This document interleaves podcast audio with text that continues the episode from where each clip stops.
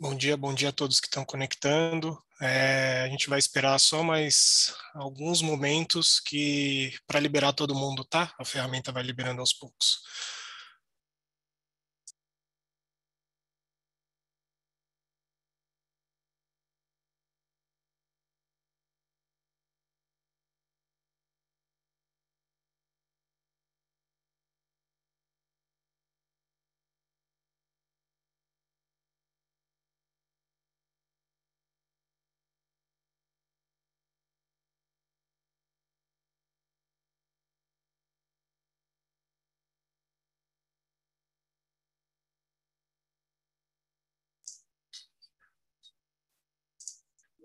Novamente, bom dia.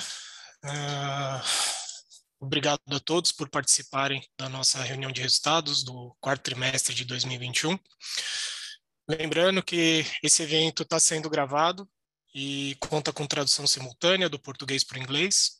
Aqueles que desejarem ouvir o áudio em inglês, só clicar no botão Interpretation, que tem aí na parte de baixo da, da ferramenta do Zoom. Uh, só lembrando rapidamente a dinâmica, nós teremos uma apresentação uh, feita pelo nosso diretor-presidente, Ulisses Assis, e pelo nosso diretor de Finanças e Relações com Investidores, Rafael Esperendi. Essa apresentação que a gente vai compartilhar aqui, ela está em português, mas quem desejar acessá-la, basta uh, clicar e entrar no nosso site de Relações com Investidores. Lá está disponível o material em inglês. Uh, Para visualizar, uh, após a apresentação, a gente vai iniciar uma sessão de perguntas e respostas. Durante a apresentação, as perguntas, quem desejar, já podem ser enviadas pelo botão Q&A, que tem aqui na ferramenta do Zoom, também na parte de baixo. E quando terminar a apresentação, a gente vai abrir também para fazer perguntas pelo áudio, via somente em português. Uh, agora sim, Ulisses, uh, bom dia. Por favor, pode iniciar. Obrigado, Felipe. Bom dia a todos.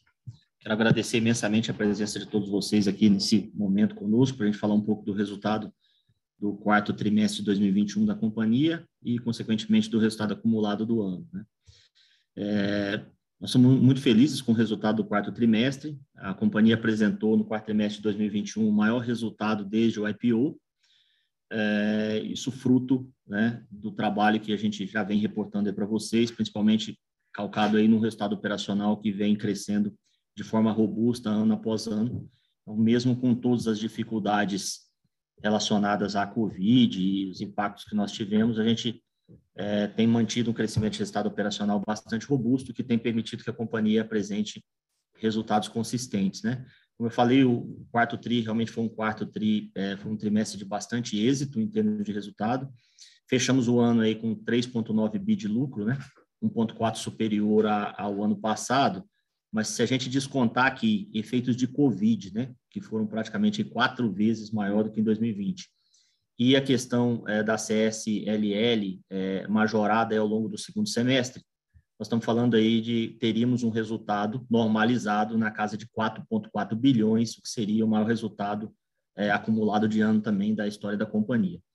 É, esse resultado ele nos permite, está nos permitindo distribuir 2,9 bilhões em dividendos. Né? Se a gente analisar o acumulado do ano, nós estamos falando de 73%, mas se a gente analisar individualmente só o segundo semestre, nós estamos falando de 83% aí de distribuição, o que reforça né, a, a a, a questão aí de a BB Seguridade realmente ser uma empresa muito boa pagadora de dividendos, né?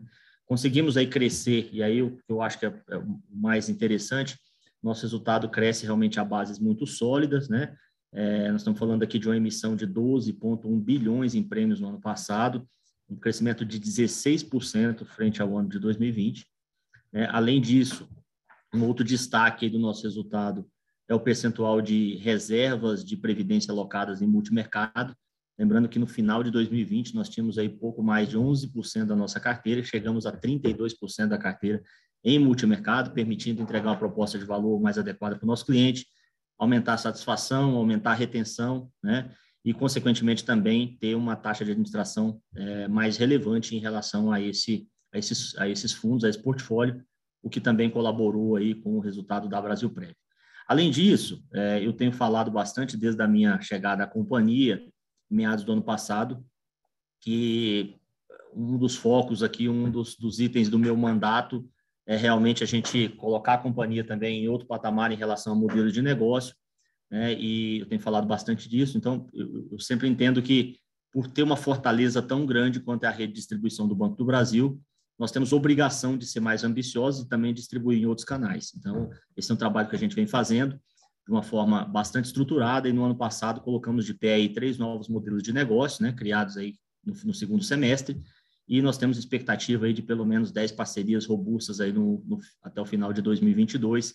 Né? Essa estratégia, é, é, obviamente que a gente sabe que é uma estratégia que ela, ela requer maturação, essas negociações não são rápidas, mas a gente está fazendo um trabalho realmente muito forte para que esse o impacto dessas vendas no médio prazo seja representativo dentro do total da companhia. Pode passar, Felipe? Eu vou falar rapidamente aqui a respeito da questão de transformação digital, né, é, e modernização tecnológica, até dentro dessa nossa ambição de vender mais, de ser mais eficiente, de entregar uma proposta de valor melhor para o nosso cliente e principalmente também distribuir em outros canais, é, é, necessário que a gente faça realmente um investimento bastante robusto em transformação digital. A gente percebe ali pelo gráfico à esquerda que a companhia tem tido êxito no percentual de vendas em canais digitais, e aqui principalmente a gente falando de app do Banco do Brasil. Então, assim, a quantidade de vendas através de canais digitais, de 20 para 21, nós tivemos um incremento de 24%, né? Chegou aí a quase 13% do total das nossas vendas, né? Do total das vendas da companhia já vindo dos canais digitais. Quando a gente analisa prêmios, nós estamos falando de um crescimento de 16% na arrecadação em canais digitais frente ao ano de 2020. E, assim, é, esse investimento ele vem a calhar até porque 65% da nossa base de clientes utilizam canais digitais. Então, a gente tem uma oportunidade realmente muito grande de cross e upsell é, é, em meios digitais, até porque os nossos clientes têm, têm esse perfil de utilização.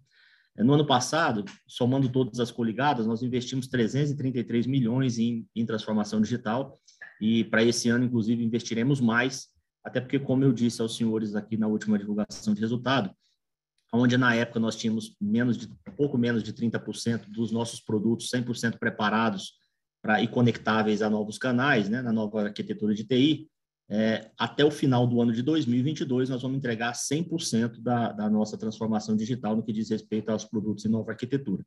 Hoje nós estamos com 35%, mas como eu falei, através dos investimentos que serão bastante robustos, até o final desse ano nós estaremos com todos os nossos produtos, todo o nosso portfólio pronto. É, isso era um roadmap que existia até 2023, nós antecipamos em um ano essa entrega, até porque a gente entende que dentro da nossa estratégia isso é fundamental. Além de tudo, nós temos investido muito na questão de inteligência analítica. Então, assim, vários modelos foram implementados ao longo de 2021 e, e colaboraram com a emissão de prêmios é, acima de um bilhão e meio de reais, que é um número já bastante representativo.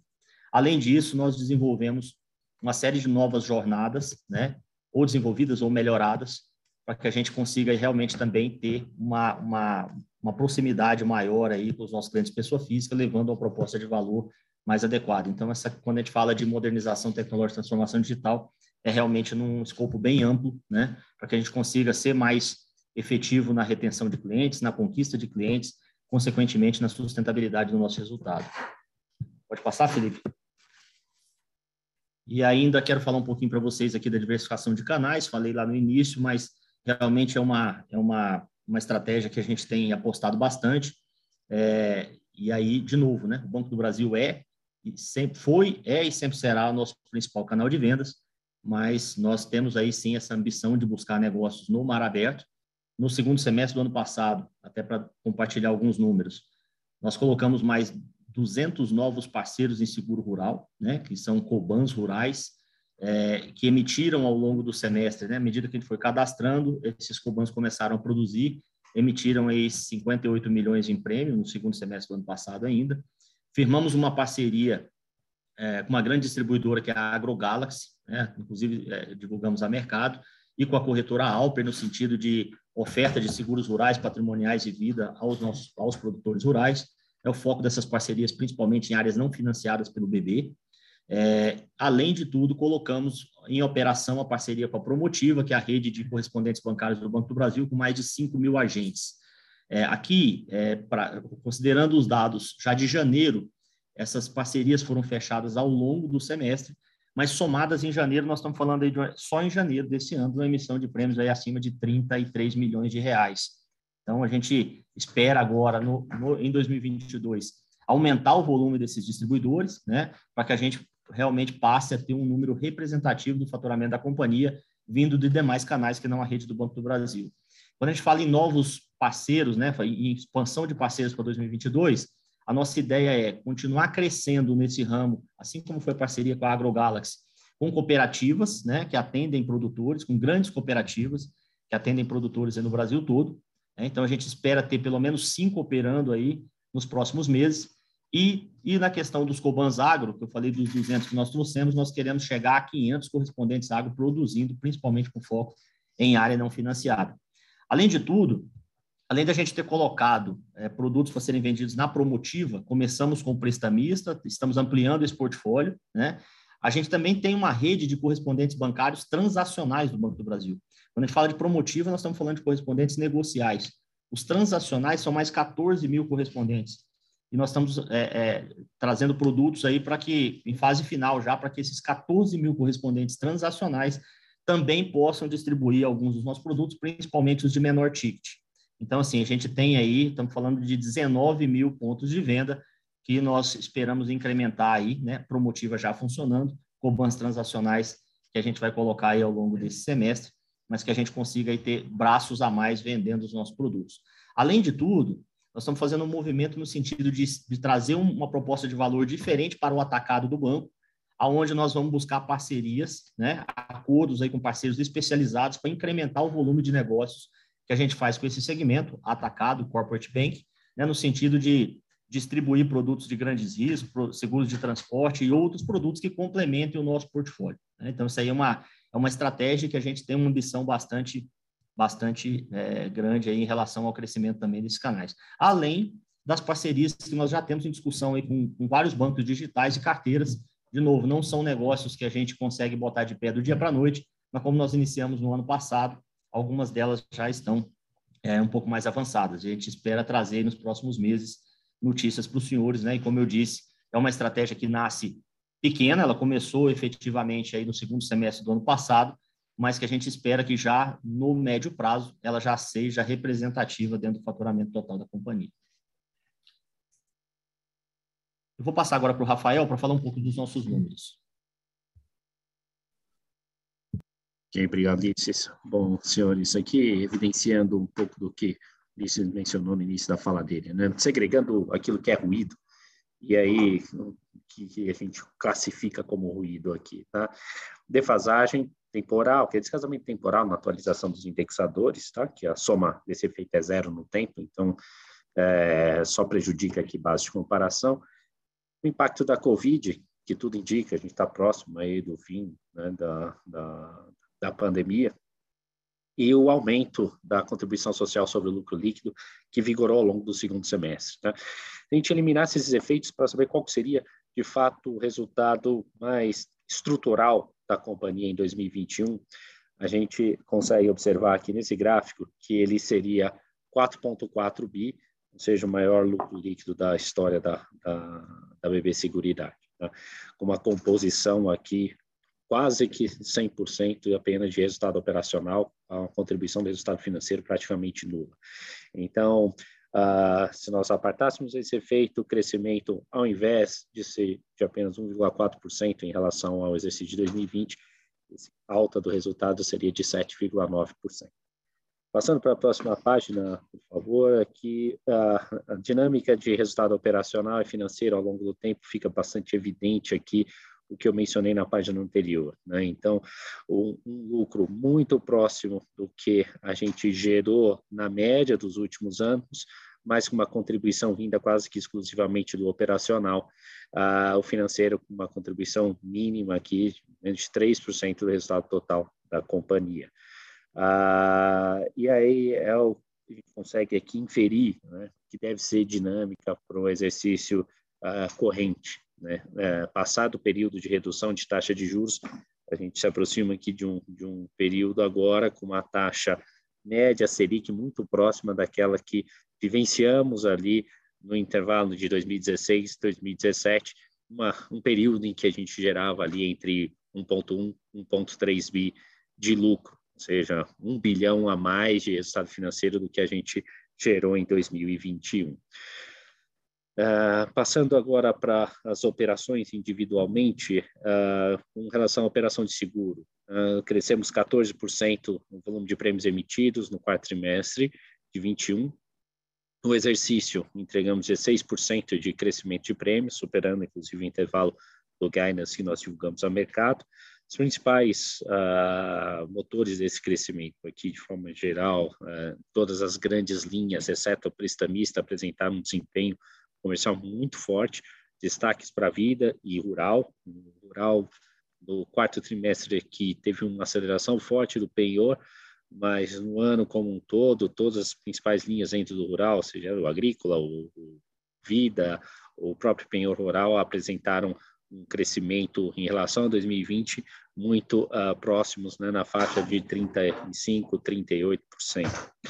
É, com relação à qualidade né, do, desse resultado na Brasil Segue, a gente observa aqui no ano uma, uma piora do índice combinado e aí totalmente é, relacionada ao aumento da sinistralidade por conta do impacto da Covid-19, que impactou muito ali entre segundo e terceiro trimestre do, do exercício de 21, mas como senhores podem ver aqui no gráfico, né, tendência ela se reverteu, é, principalmente ali ao final do terceiro tri, e encerramos o quarto trimestre uma sinistralidade ali uh, bem em linha com aquela que a gente tinha antes da pandemia, ali ao redor de 20 alto, né? um valor mais razoável né?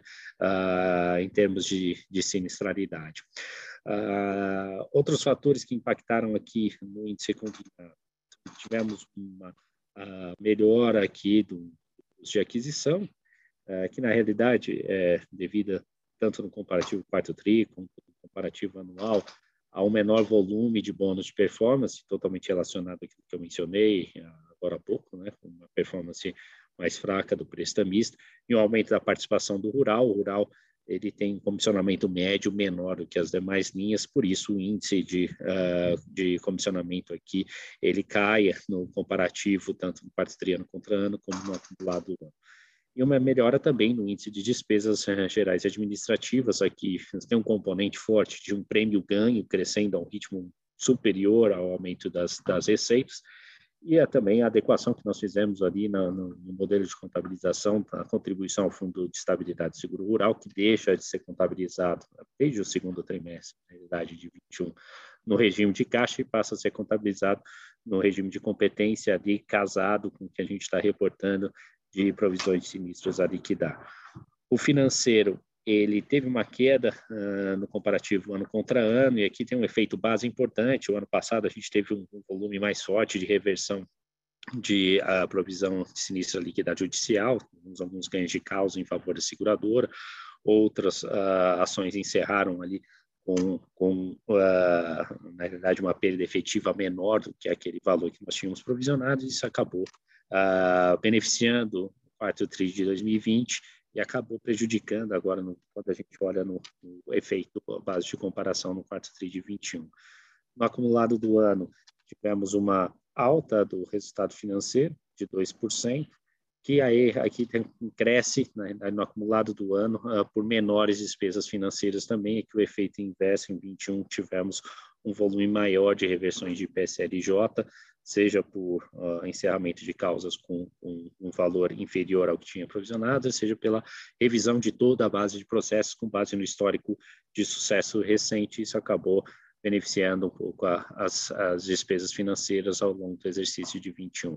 O lucro cresceu 31% ano contra ano aqui no, uh, no quarto trimestre, né, resultado do, do, crescimento do prêmio ganho, uh, resultado de uma sinistralidade mais baixa, e caiu 2% no acumulado do exercício. Aqui, eu, eu, diria que foi quase que exclusivamente por conta do aumento de CSLL. Tá? Não fosse o aumento de CSLL que tirou do resultado da Brasil segue aqui 61 milhões de reais no, no exercício de 21 como um todo, esse lucro que teria crescido 1,6%, mesmo com um aumento de é, praticamente 9 pontos na, na sinistralidade no comparativo anual. Né?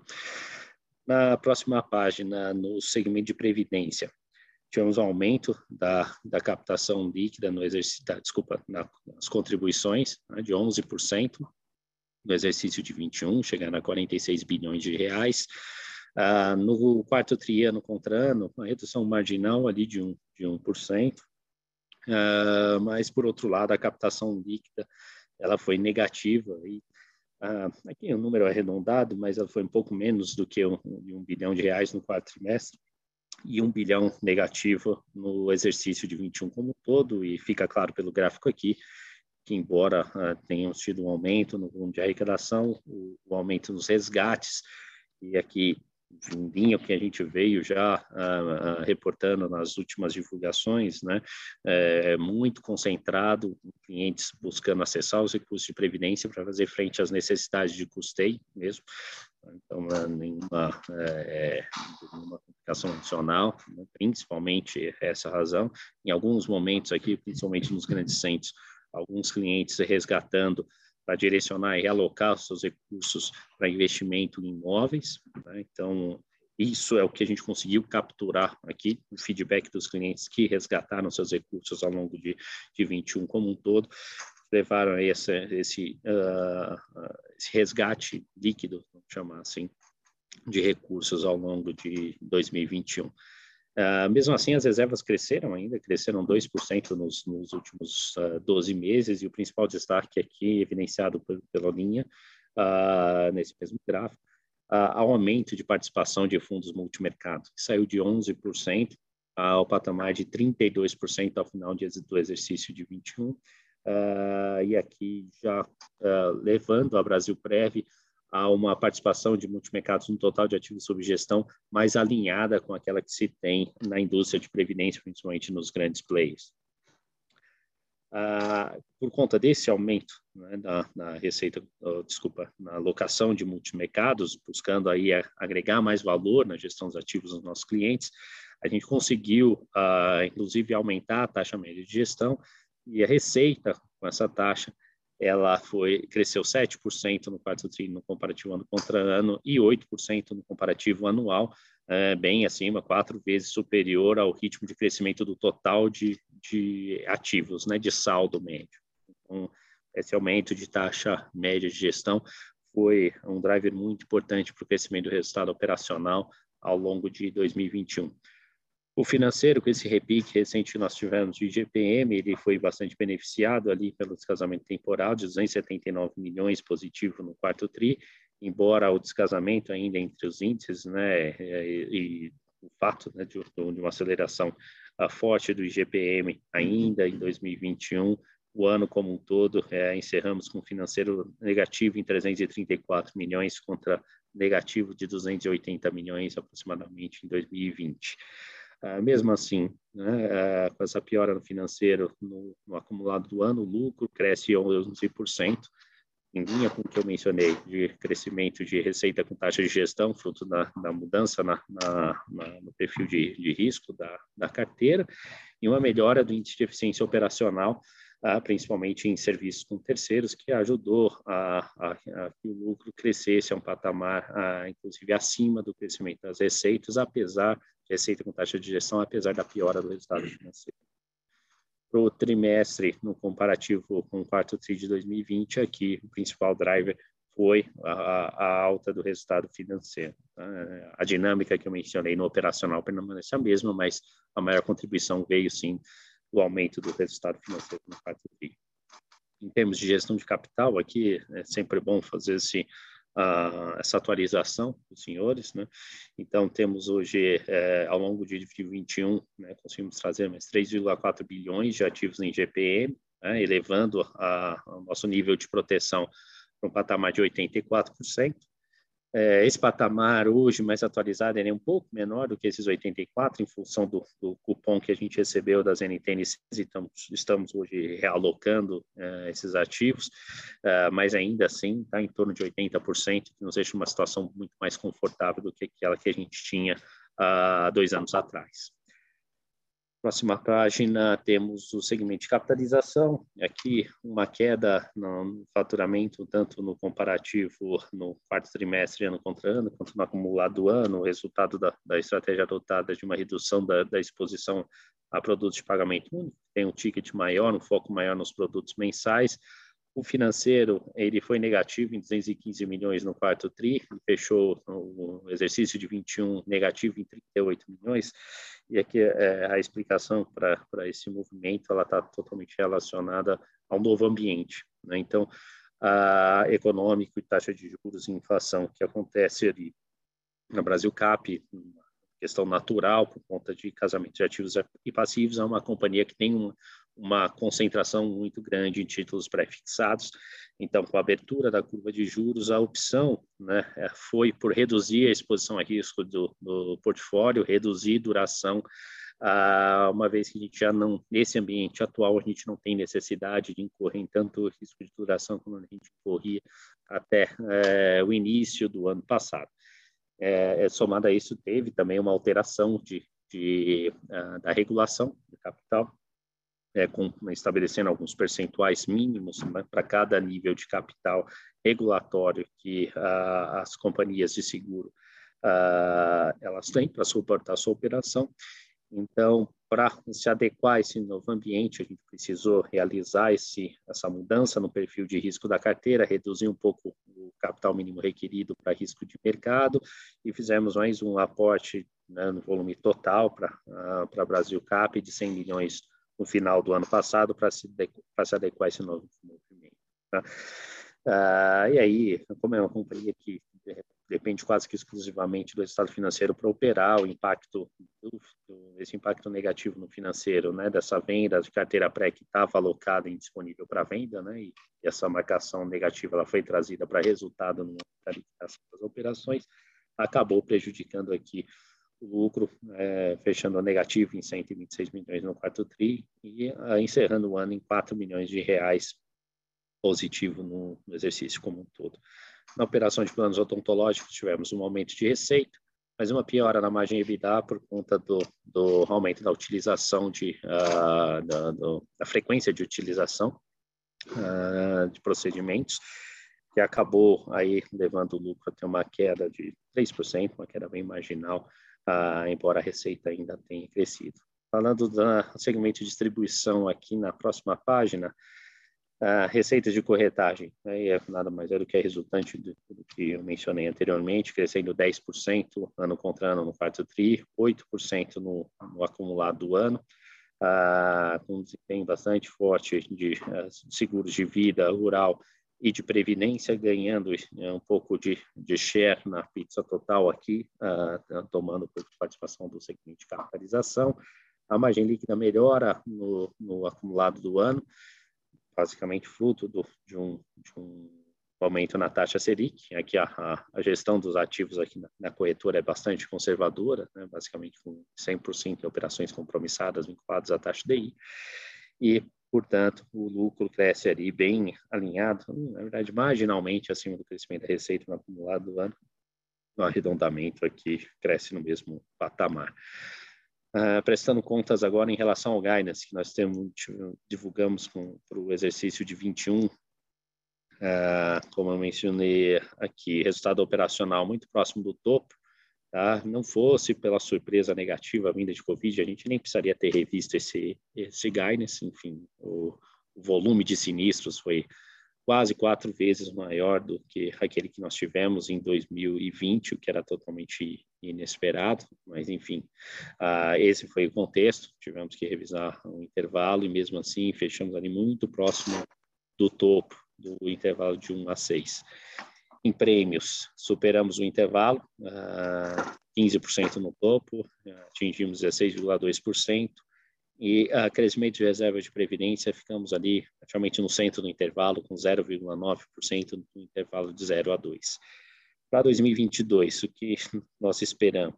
Uh, um crescimento mais forte de resultado operacional, uma aceleração advinda basicamente aqui de uma premissa de redução de sinistralidade para o exercício de 22 comparado com 2021, uma expectativa de crescimento de prêmios emitidos bastante alinhada, né, dando sequência àquilo que nós entregamos em 2021, né, crescimento de 10 a 15% nos prêmios de seguro, e crescimento de reservas de previdência também num patamar bem acima daquele que nós entregamos no ano passado, de 9 a 13%. Ah, bom, senhores, esses eram os principais destaques aqui, do resultado e, e da nossa expectativa para o exercício de 2022. Nós ficamos agora à disposição para esclarecimentos na sessão de perguntas e respostas. Obrigado, Rafael. É, lembrando que quem desejar fazer uma pergunta pode clicar no botão Raise Hand, que tem aí na, na parte de baixo da ferramenta. É, a gente vai liberar o áudio só uh, em português. Uh, as demais perguntas, quem desejar encaminhar, pode ser no botão Q&A, também aí na ferramenta. Pode mandar por escrito e a gente responde, ou responde ao vivo, ou responde por escrito mesmo. Para iniciar, a gente tem uma pergunta que veio do Antônio Rouet, do Bank of America. Antônio, está liberado para você falar. Bom dia, pessoal. Parabéns pelos resultados aí. É, a minha pergunta vem com um, queria um pouco mais de detalhe no guidance aqui, tá? Então, primeiro no guidance, uh, no guidance operacional, uh, o que que, o que mais ou menos vocês estão incorporando de normalização de sinistralidade e o que vem aqui de melhor comissionamento, né? Porque o, o resultado operacional aqui inclui a, a operação de todas as subsidiárias da corretora, né? Então, eu entendo que a expectativa aqui seja um pouco mais de venda de prestamista, melhorando um pouco o comissionamento em 22, tá? Então, basicamente aqui, o, o que é sinistralidade e o que é comissionamento. Ainda no guidance, é, eu queria entender melhor um pouco também as, as aqui os assumptions para a previdência, né, no crescimento de reservas técnicas. Então, assim, o crescimento, se a gente só assumir uma Selic média aqui de 10, 11%, a gente já teria um, um, um, um guidance encontrando suas estimativas aqui, né? Então, qual é a sua, o seu assumption para net inflows para o ano? Muito obrigado, pessoal. Bom, Antônio, obrigado pelas perguntas. É, quanto à primeira, né, o principal driver aqui é redução de sinistralidade, provavelmente de operacional. Comissionamento ele é importante, mas a sensibilidade para o operacional como um todo, ele, ela é bem menor, tá? E aí, por conta da, da dinâmica mesmo do modelo de negócio, né? O comissionamento que uma empresa paga, na realidade, 75% dessa despesa já entra por equivalência e 100% do comissionamento entrando na corretora. Então, você tem uma anulação muito forte do comissionamento. Por isso, a sensibilidade desse eventual aumento, seja por mix, bônus de performance, etc., ela é importante para o resultado financeiro, mas ela é muito menor do que a, a advinda aí da redução de sinistralidade. Esse efeito ele entra full no resultado. Então, o principal driver para o aumento ele é, é sinistralidade.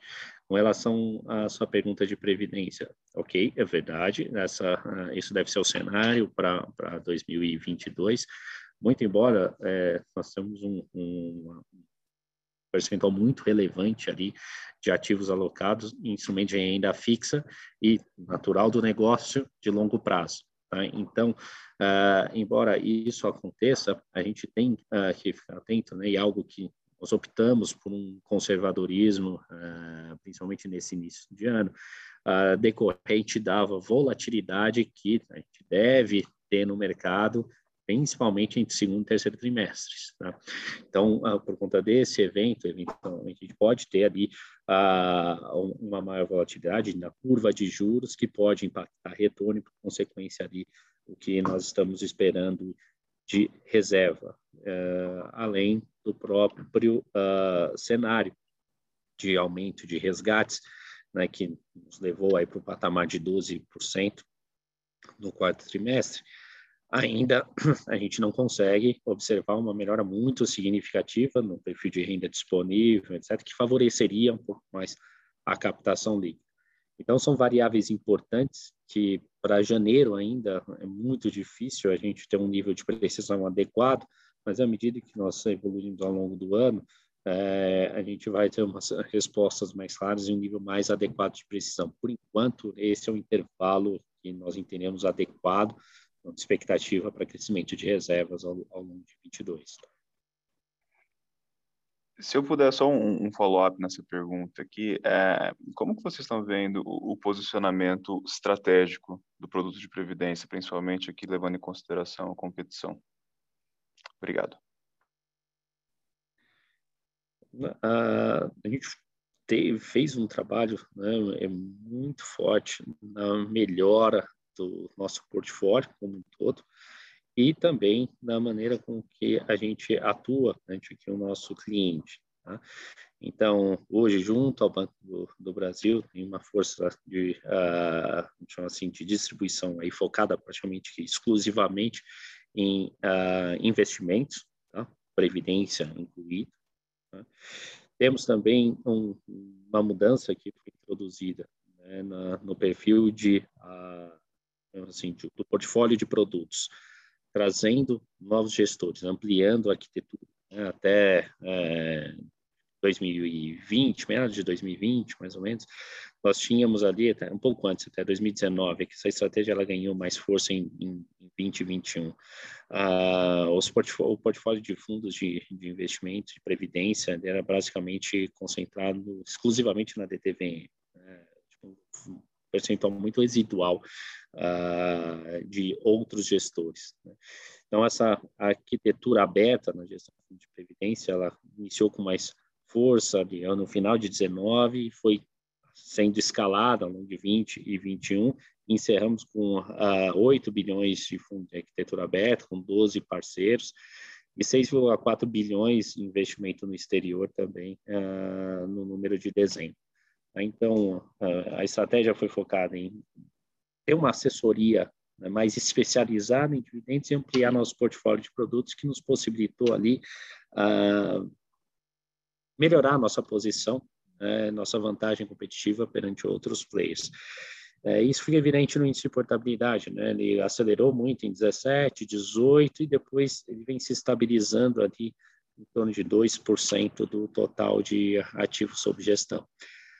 É, hoje, com o aumento da Selic, né, voltando aí ao patamar de dois dígitos, é de se esperar é, que a competição ela seja um pouco menos é, intensa. Quanto? Difícil. Né? A gente vai conseguir observar só nessa medida do tempo, a gente tem pouco, pouca evidência histórica de movimentos similares ao que a gente está vivenciando agora. Tá? Então, mas o cenário esperado é com o Selic no patamar já de dois dígitos, é de uma competição menos intensa do que a gente vivenciou nos últimos dois anos, principalmente. Obrigado, pessoal.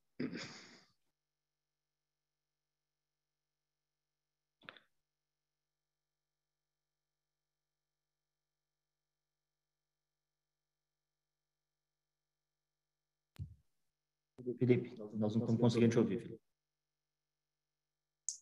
Desculpa. É, a próxima pergunta é do Tiago Binsfeld, da Goldman Sachs. Tiago, está liberado, pode perguntar, por favor. Bom dia, Ulisses, Rafael, Felipe, obrigado pelo call. É, minha primeira pergunta é sobre resultado financeiro. Eu sei que vocês não dão guidance para resultado financeiro, mas justamente por essa expectativa de Selic maior, e se vocês, à medida do possível, pudessem quantificar o quanto poderia ter um crescimento de resultado financeiro, vindo principalmente efeito de Selic mais alto, é, seria interessante ouvir uma cor nesse sentido. É, e a minha segunda pergunta é sobre sinistralidade, é, mais especificamente sobre sinistralidade do produto rural. É, a gente sabe que tem um efeito de seca na região sul nesse início de ano. Eu queria entender se o guidance de vocês já contempla talvez um primeiro trimestre mais desafiador em função dos efeitos da seca, ou se isso ainda é um risco e vocês ainda não colocaram nenhuma expectativa disso no guidance. Obrigado.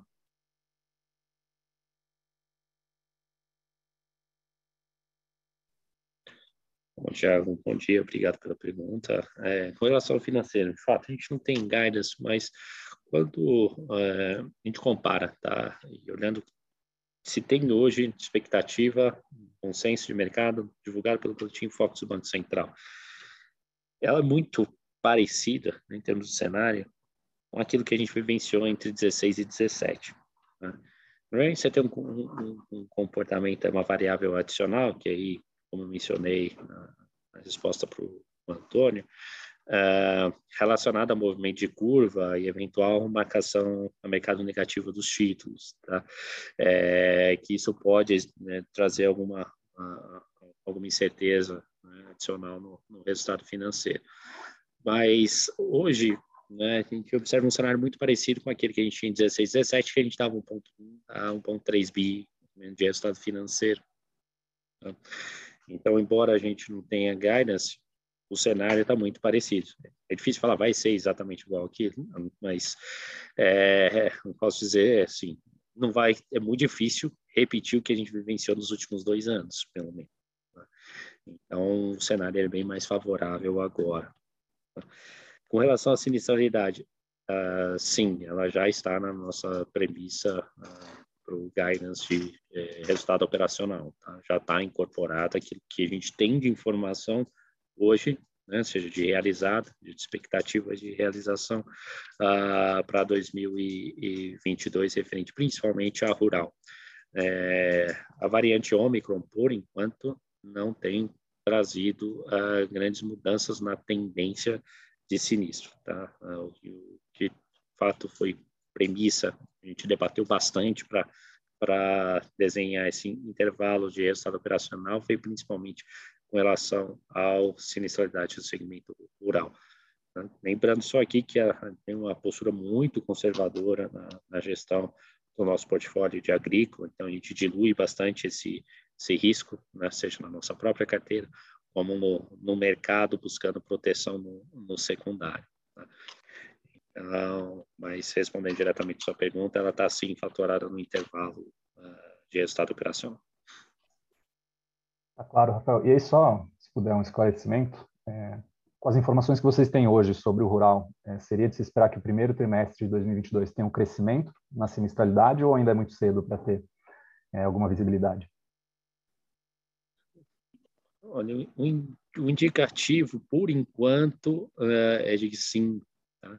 A questão toda, uh, ela envolve a própria dinâmica do, do rural, diferentemente das outras linhas, onde praticamente, por exemplo, relacionado à Covid, né? É, praticamente tudo aquilo que a gente se provisionava no montante do aviso do sinistro, a perda efetiva, ela acabava sendo muito próxima daquela, daquele provisionamento, tá? De, de, de sinistros a liquidar. O rural é diferente, né? O rural, ele, a dinâmica natural é de, no momento do aviso, você tem um, uh, um overprovisionamento, aí, e à medida que você vai fazendo a perícia em campo, trabalho de campo, para apurar a perda efetiva, de fato, se tem uma reversão, tá? Mas esse trabalho, ele demora aí dois a três meses após o aviso efetivo do sinistro. Tá? Então, é, a tendência seria de, de uma alta, estou falando rural exclusivamente, tá? Não da sinistralidade como um todo, porque aí é, vai depender muito do, do, da Covid, né? Em 2021, a gente teve um volume menor de sinistros em janeiro e ele foi crescendo ao longo do trimestre. Então, nesse comparativo fica difícil. Falando de rural exclusivamente, é de se esperar um aumento. A magnitude é difícil de precisar, depende desse processo de apuração do trabalho em campo para apurar a perda efetiva e identificar o montante real, né, uh, de sinistros uh, decorrente dessa dessa seca. Tá claro, Rafael. Obrigado e parabéns pelos resultados. Obrigado. Obrigado, Thiago. Obrigado, Thiago. A próxima pergunta, ela vem do Daniel Vaz, da Credit Suisse. Daniel, por favor, pode prosseguir. Obrigado, Felipe. Bom, primeiramente, parabéns pelo resultado. Eu queria fazer, acho que, duas perguntas na Brasil Segue, aí depois uma outra na, na Brasil Prev. Acho que no, no, na, na SEG primeiro, no prestamista a gente tem uma queda de, de 16% de prêmios do ano, né? Então, eu queria antes entender esse número. É, eu entendo que aquela mudança na regulamentação dos saldos de crédito, né, os prêmios sobre o saldo, teve um impacto relevante né, no comparativo anual.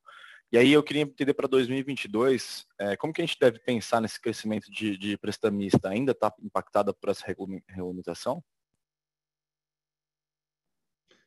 Daniel, eu, eu diria que não teve muito impacto de, de regulação, não, tá?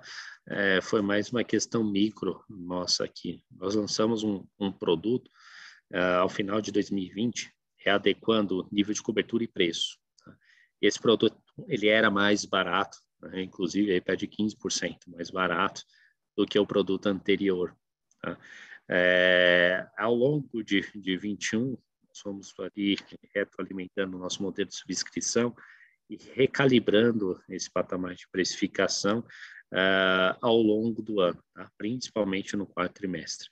Então, uh, em termos de, se nós conseguimos manter a mesma penetração, né, uh, é natural um aumento no volume de prêmios emitidos. A variável desconhecida, por enquanto, aqui vai ser o, o volume de originação e desembolso de crédito para pessoa física, principalmente do Banco do Brasil.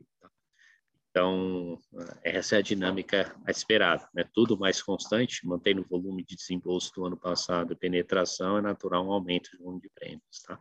É, hoje, a maior incerteza estaria mais relacionada ao volume de desembolso. Não, beleza. Então, se eu puder aqui continuar na, na Prev, é, a gente já, já comentou um pouco sobre o, o nível de, de resgate, né, que é um natural um pouco mais nesse momento de, de macroeconomia, inflação acelerada e, e até efeitos da pandemia, né?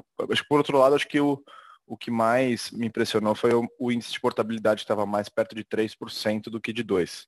Então, vocês acreditam que esse nível deveria ser mais perto de 3%, é, normalizando é, daqui para frente, ou vocês acham que é, deveria voltar mais para próximo de 2%? Assim? Existe alguma alguma estratégia de retenção, né? não só de oferecer mais fundos, mas assim, controle de evasão de clientes na hora que o cara fala assim, ah, estou pedindo portabilidade, existe algum tipo de retenção no cliente na hora que vocês conseguem fazer? Vocês podem comentar um pouco? Obrigado. Eu vou passar a dinâmica bem brevemente aqui do, do porquê desse aumento de, da, da portabilidade, Daniel, e depois o Vice entrar com, com, mais detalhes na estratégia de retenção. É, houve um aumento, sim, no quarto trimestre, mas a gente entende como bastante pontual, tá? O, o que aconteceu, é, provavelmente, tá? É difícil ter uma resposta uh, exata, mas houve uma abertura muito uh, forte da curva de juros ao longo do, do, terceiro e quarto trimestres, né? Então isso acaba uh, gerando um, um, impacto maior na rentabilidade para o cliente e às vezes uh, o cliente acaba optando, seja por portar para um outro instrumento que está performando uh, melhor ou eventualmente no resgate direcional o recurso para um instrumento mais conservador. É, e aí, eu diria que um, a primeira opção, né, que é direcionar para outro uh, veículo que seja uma rentabilidade maior, acabou uh, muito indo para fundos com a participação grande de crédito privado. Né? Crédito privado teve um fechamento forte no spread no ano passado, é, principalmente no, no, segundo semestre, os fundos acabaram performando muito bem, e a nossa exposição a crédito privado na Brasil Prévia ela é pequena. Tá? vem aumentando, né, muito maior do que foi no, no passado, mas comparado com a indústria é, uma, é um percentual ainda bastante uh, baixo. Então, isso acabou uh, impactando um pouco a portabilidade. Uh, mas a gente já vê que dezembro, janeiro, esses números já melhoraram bastante. Né? Então, por isso, não acredito que seja a tendência manter o, esse nível tá? de, de 3%. É, Daniel, bom dia. É, falar um pouquinho aqui da questão até da estratégia nossa de retenção e, e, é extremamente importante aí não só na Brasil Prev, né? Que até pela até pela minha pela minha característica comercial e eu tenho falado muito com os presidentes das companhias, né? Nós temos que aumentar a receita, aumentar o volume de negócio, mas nós temos que ser cada vez mais eficientes na retenção de clientes, porque isso sim é um vetor de crescimento é, rápido, pontual de resultado. E assim, essa questão de retenção de clientes, eu te diria que ela é tratada é, quase como uma obsessão em todas as companhias, tá? Com, com estratégias bastante robustas. E falando um pouco da Brasil Prev, até porque eu já estive lá como diretor comercial também, acho que algumas coisas a gente tem investido aí que tem ajudado a Brasil Prev nos últimos anos. Primeiro, a questão da especialização. Lá atrás, é, eu fui o, o, o, responsável, eu fui o head da operação de alto varejo do banco, quando nós criamos aí a, a verticalização da segmentação dentro do banco. Então, assim, a criação da, da ampliação da nossa rede de atendimento estilo, das agências empresas é, até 50 milhões de faturamento, é, e aí, dentro dessa especialização, nós fomos criando a especialização da especialização, né? porque aí, assim, é, agências voltadas única e exclusivamente para atender clientes do alto varejo com perfil investidor, com gerentes de relacionamento dedicados, com esse skill de investimento, justamente para a gente ter mais proximidade, para a gente conseguir ser mais eficiente, tanto na captação quanto na retenção. E isso tem um impacto direto na Brasil Prev. Então, assim, a nossa rede de estilo investidor, ela cresceu muito ao longo dos últimos anos, isso nos ajuda muito. Paralelamente, a Brasil Prev tem investido cada vez mais também na rede própria, em termos de, de termos consultores, aonde existe um, uma, uma espécie de encarteiramento desses consultores. Então, assim, clientes que têm maior, maior, maior quantidade de recursos conosco recebem uma assessoria paralela né, à assessoria do próprio banco de um consultor especializado Brasil Prévio. Isso a gente tem visto que, à medida que a gente avança nesse modelo, a gente consegue ser mais eficiente, porque a gente está muito mais próximo do cliente, a gente está tirando dúvidas, a gente está dando mais opções de investimento. E aí que eu acho que, aliado a essa questão da assessoria, a gente está agregando um portfólio mais adequado, como o Rafael disse, né, plataforma aberta, uma série de de, de melhorias que a gente tem feito no portfólio, que tem nos ajudado a, a, a unir né, essa força de vendas, essa especialização do atendimento mais forte com um portfólio mais adequado, sendo mais eficiente na retenção. Sem falar que eu acho que tem dois pontos também muito importantes que nos ajudam é, com a nossa estratégia de ampliação da carteira de multimercado, né, e aí aqui, obviamente, respeitando o suitability de cada cliente, eu acho que aí o grande, o grande, a nossa grande virtude nesse caso foi ter trazido o portfólio de carteiras de fundos, que não necessariamente multimercado, a gente fala de multimercado, mas não necessariamente é, esses, essas carteiras de fundo assumiam alta volatilidade, mas assim, isso permitiu com que a gente crescesse bastante o nosso volume de reservas, e quando eu tenho cliente em multimercado, nessa estratégia que nós criamos, eu consigo dar uma assessoria cada vez mais próxima, mostrando o que nós estamos fazendo de gestão de portfólio e, consequentemente, o percentual de evasão desses clientes é menor, tá? É menor. A gente tem isso aí medido, a gente fala em 25% menos, é, uma migração menor é, do que em demais clientes. Então, isso tem nos ajudado bastante, né? Esse cliente está menos sensível à mudança é, é de companhia é, a, por qualquer ruído de mercado. Sem falar que, no caso da Brasil Prev também, nós fizemos um investimento muito forte ano passado na expansão da base de clientes. Então, assim, a Brasil Prev cresceu mais de 200 mil clientes, mais de 200 mil novos CPFs líquidos. Né? Então, entre tudo que a gente botou para dentro de novos clientes e o que a gente teve de evasão, nós tivemos um crescimento de mais de 200 mil clientes, que significa praticamente 10% da base da companhia. Né? A companhia hoje, nós estamos falando aí de 2 milhões e meio de clientes. Então, assim, dentro da nossa estratégia também de ser mais, mais eficientes na retenção, né, a gente tem uma estratégia grande a ampliação da nossa base de clientes para que a gente realmente consiga é, é, popularizar mais o produto Previdência, que a gente ainda acredita que tem muito espaço, né? E, e, e para cumprir a nossa missão de mudar, como, mudar a forma como o brasileiro planeja seu futuro, acho que está bem adequada à estratégia corporativa da empresa e também aqui da BB Seguridade. Tá ótimo, muito obrigado. Eu agradeço. Obrigado, Daniel. É, tem algumas perguntas aqui que vieram na, na ferramenta de Q&A é, que vão mais aí para uma linha de, de estratégia, concorrência. A primeira que é, quer saber a respeito de Open Finance, Open Insurance, qual o impacto, se a companhia vê isso mais como risco do que como oportunidade, enfim, esse balanço né, entre risco e oportunidade.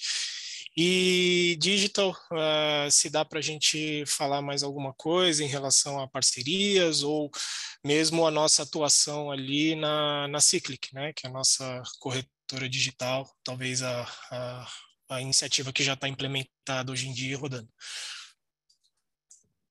Vamos lá. É, obrigado pela pergunta. É, eu acho que esse assunto é extremamente importante, interessante é algo que está aqui no nosso dia a dia das discussões, então é sempre muito bom falar disso. Ah, eu vou falar um pouco da, da minha visão aqui, a nossa visão é que a gente tem muitas oportunidades, tá, com o Open Insurance. Obviamente que temos é, é, riscos, claro que temos, mas eu acho que assim, e aí é uma, uma visão muito, muito direta e clara desse assunto, né? É, produtos em geral, na minha visão, eles são commodity, por mais, mais inovador que seja um determinado produto, produto bancário, financeiro, produtos seguros, ele é commodity. Então, assim, o que vai fazer diferença, na minha visão, em termos de open insurance, né, open finance como um todo, é relacionamento, é atendimento, é proposta de valor, é agregar para o cliente algo que seja palpável. Nesse contexto, eu acho que a gente já vem fazendo alguns movimentos. Tá? Então, é, desde que nós lançamos a nova linha de seguros de vida, né, que não é mais seguro de vida, é seguro para a vida, uma série de benefícios que o cliente utiliza em vida, pode ver o crescimento do mercado e o nosso crescimento. Nós crescendo 20% acima do que cresce o mercado, com o NPS melhorando, o cliente mais satisfeito menor evasão.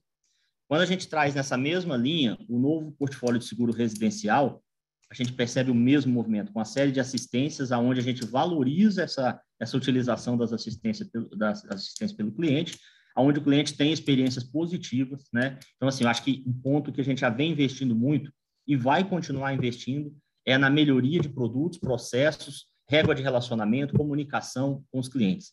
E aí, numa outra ponta, consequentemente, TI, né? Por isso que eu falei da, da nossa decisão de antecipar em um ano o roadmap de entrega é, dos nossos produtos é, em plataforma aberta, justamente para que a gente seja mais eficiente na comunicação, para que a gente distribua o produto de uma forma mais fluida, que a gente leve para mais clientes a oportunidade de consumir nosso produto, seja nos canais BB, seja nos canais fora do Banco do Brasil. É, a gente tem monitorado o mercado né, em relação a parcerias digitais. Nós temos algumas em andamento. A gente tem monitorado é, é, o mercado sobre o que a gente pode crescer como eu disse, não são, não são coisas que acontecem da noite para o dia. Né? Então, assim, são parcerias que requerem é, é, é ajustes de sistema que nem sempre ambas as partes estão preparadas para fazer num curto espaço de tempo, mas várias delas, como nós iniciamos ano passado, estão numa fase já avançada de, de discussão ou até mesmo de implementação. Né? Temos investido também em venture capital e aí capturando inteligência de algumas empresas, mas o, meu, o nosso foco aqui, né, não vou nem dizer o meu, o nosso, é, é, em algo que possa agregar dentro do nosso negócio. Né? Esse é, é a grande questão. O que, que nós podemos trazer de inteligência para agregar no relacionamento do cliente na, e na estratégia de distribuição? Então, esse tem sido o nosso principal foco.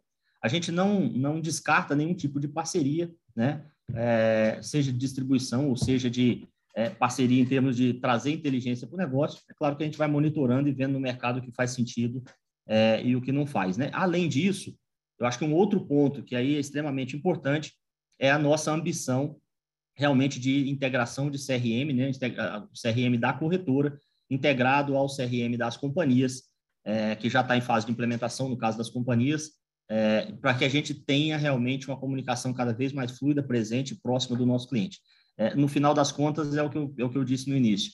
É, eu acho que nós temos muitas oportunidades. Essa nossa vis, visão de distribuir os produtos em outros canais vai nos ajudar. É, essa melhoria de produtos e processos já está nos ajudando, né? E, e, eu acredito assim em muitas oportunidades, mas sempre com centralidade no cliente. Na minha visão, que vai ganhar o jogo, é, vai ganhar esse jogo ou vai ser bem sucedido nesse jogo, quem realmente for cliente centrista na prática. Né? E é isso que a gente está buscando ser. Obrigado, Ulisses. A próxima pergunta ela vem do Guilherme Grespan, da JP Morgan. Guilherme, pode prosseguir, por favor? Oi, Ulisses. É, Felipe, obrigado pela apresentação e por abrir para a pergunta. É, duas rapidinhas aqui do nosso lado. Uma com relação a custo. A gente viu um aumento expressivo esse trimestre, aí aumentando quase 80 a 100 milhões as outras despesas e receitas e foi bem dividido aqui em diversas linhas. A gente vê uma pressão em administrativo, despesa tributária e outras despesas. Se vocês puderem passar rapidinho o que foram os maiores, os maiores pontos de pressão aqui no trimestre e o que, que a gente deve considerar como um, um novo patamar ou não. E aí a segunda dúvida, já emendando, é com relação ao rural. É, saiu aí o dado de subvenção para esse ano, um pouquinho menor do que foi nos anos anteriores. Queria ouvir um pouco de vocês, como que vocês interpretam a leitura da subvenção para esse ano e se puder relembrar um pouquinho também para a gente, é, qual que é a contribuição da subvenção hoje, é, tanto do ponto de vista de receita, quanto se puder dar algum direcional de, de lucro, rentabilidade. É, se eu não estou enganado, a maioria da subvenção vai para Harvard, que historicamente tem um, um loss ratio mais alto. Mas se puder relembrar um pouquinho como que é o, o impacto no, no top line e no bottom line da Brasil Seg, é, seria, ajudaria bastante. Obrigado.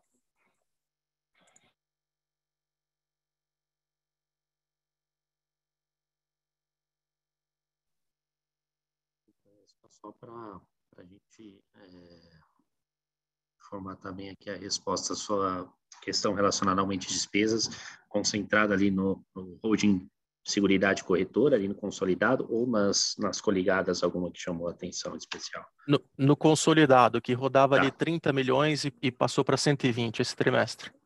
Tá, ok. É, bom, ali, é, principalmente, esse aumento ele veio da corretora, Tá? É, e na corretora, nós tivemos uma, um ajuste efetuado aí no, no, final do ano passado, referente à devolução de comissões para Brasil Prev. Né? Então, a sensibilidade disso aí para o resultado final era pequena, né?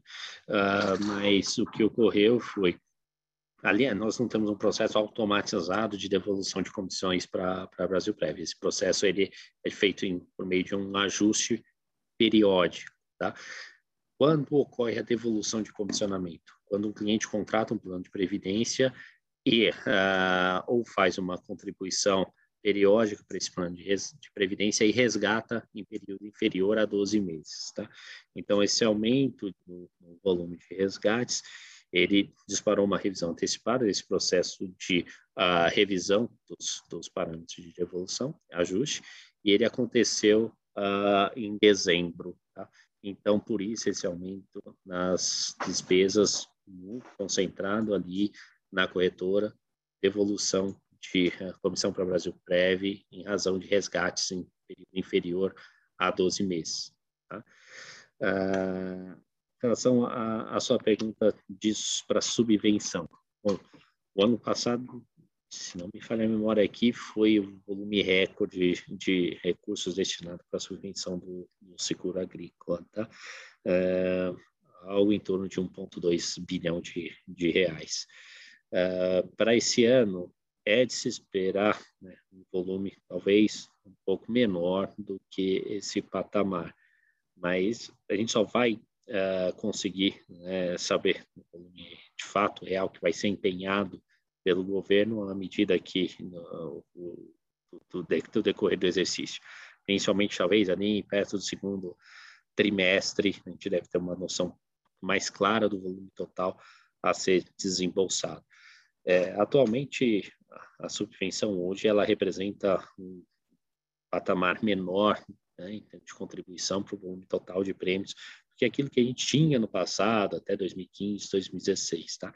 Hoje, é, assim, de forma aproximada, 20% mais ou menos dos prêmios seguro agrícola, eles contam com algum tipo de subvenção do, do governo.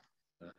É, então, esse é o, o esse é o, é o cenário que a gente tem atualmente o volume mais, né, assim, com uma precisão maior, a gente deve conseguir uh, ter mais noção ao longo do segundo trimestre, tá? A gente não espera que isso possa impactar a nossa originação de forma significativa de prêmios, não. Tá? No guidance que a gente está trazendo aqui de crescimento de prêmios no Brasil segue o rural, é, ainda assim, é um dos que tem uh, mantendo o mesmo comportamento nos últimos anos, é o que deve ter um patamar de crescimento mais forte entre as grandes linhas de negócio da, da seguradora. Perfeito, super claro, experiente, obrigado. Obrigado, Guilherme.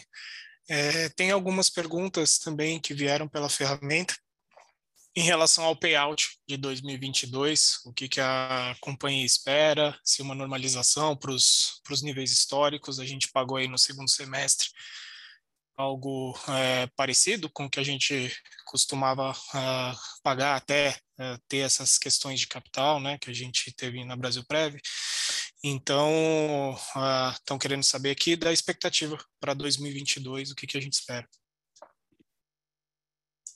Bom, é natural que a gente tenha uma capacidade de pagar um payout maior do que aquele que a gente pagou no exercício de 21 como um todo, né? Lembrando que lá no primeiro semestre nós tivemos o, um aporte na Brasil Prev, razão do cenário ali ainda a curva real ela fechava né, significativamente, que levava a uma necessidade maior de capital naquela companhia. ao longo do segundo semestre, nós observamos ali uh, uma abertura na curva, e aí essa abertura acabou reduzindo né, nossa necessidade de capital na Brasil Prev, mas a gente optou por não é, retirar esse recurso. Né? Então, depois do, do, do, exercício fechado, né, a gente viu que é, o aporte que foi feito no primeiro semestre nem seria necessário. Tá? A companhia encerraria o exercício um nível confortável de solvência, inclusive acima do apetite a risco, se o aporte não tivesse feito, não tivesse sido feito no primeiro semestre. Mas esse não era o contexto né, no momento em que ele foi realizado e por prudência a gente optou por manter esse recurso. Vocês podem ver né, no material divulgado que a Brasil Prev fechou o 2021 com um nível muito confortável de solvência. O cenário ainda é de incerteza, a gente não pretende é, reduzir o capital da, da, Brasil Prev por enquanto, tá? mantendo esse mesmo patamar, esse conforto de que a gente tem hoje, esse colchão uh, de solvência mas tudo indica que uh, para 2022, né, não tendo uh, essa necessidade de, de, reinvestimento nas nossas operações, a gente possa uh, ter um payout em linha com aquilo que a gente se praticava, a gente praticava anteriormente, né, até 2019, que é um patamar superior àquele que a gente viu em 2021. Né, só lembrando aqui no segundo semestre, gente não teve é, grandes impactos no nosso fluxo de caixa, a gente distribuiu 83% do. Então, hoje não temos um, um percentual ainda já definido, né, aprovado em relação ao exercício de 22, mas a tendência é de que seja maior no ponto geral do que aquele que a gente teve em 21. Obrigado, Rafael. É, acho que nós cobrimos todas as perguntas aqui que tinha por escrito, ou a grande maioria. É, não temos mais nenhuma pergunta aqui por, por áudio, então acho que podemos encerrar a reunião de hoje. Ulisses, Rafael, alguma consideração final que vocês queiram fazer? Então, só agradecer realmente a presença de todos, é, falar o quanto nós estamos felizes pelo resultado do quarto TRI, e certamente temos uma expectativa aí de um ano muito bom, né, 2022, é, com o nosso resultado crescendo aí a bases bastante sólidas, né, e que a gente consiga atender a expectativa dos acionistas. Obrigado a todos. Obrigado a todos pela participação. Ficamos à disposição aqui para eventuais dúvidas, né? Nossa conferência, tanto o time de RI como mesmo, está disponível para eventuais esclarecimentos. Obrigado e bom dia a todos. Obrigado, bom dia a todos. A gente pede, se possível, só que responda uma pesquisa que vai aparecer no finalzinho da, da reunião, a hora que encerrar o encontro. Bom dia a todos.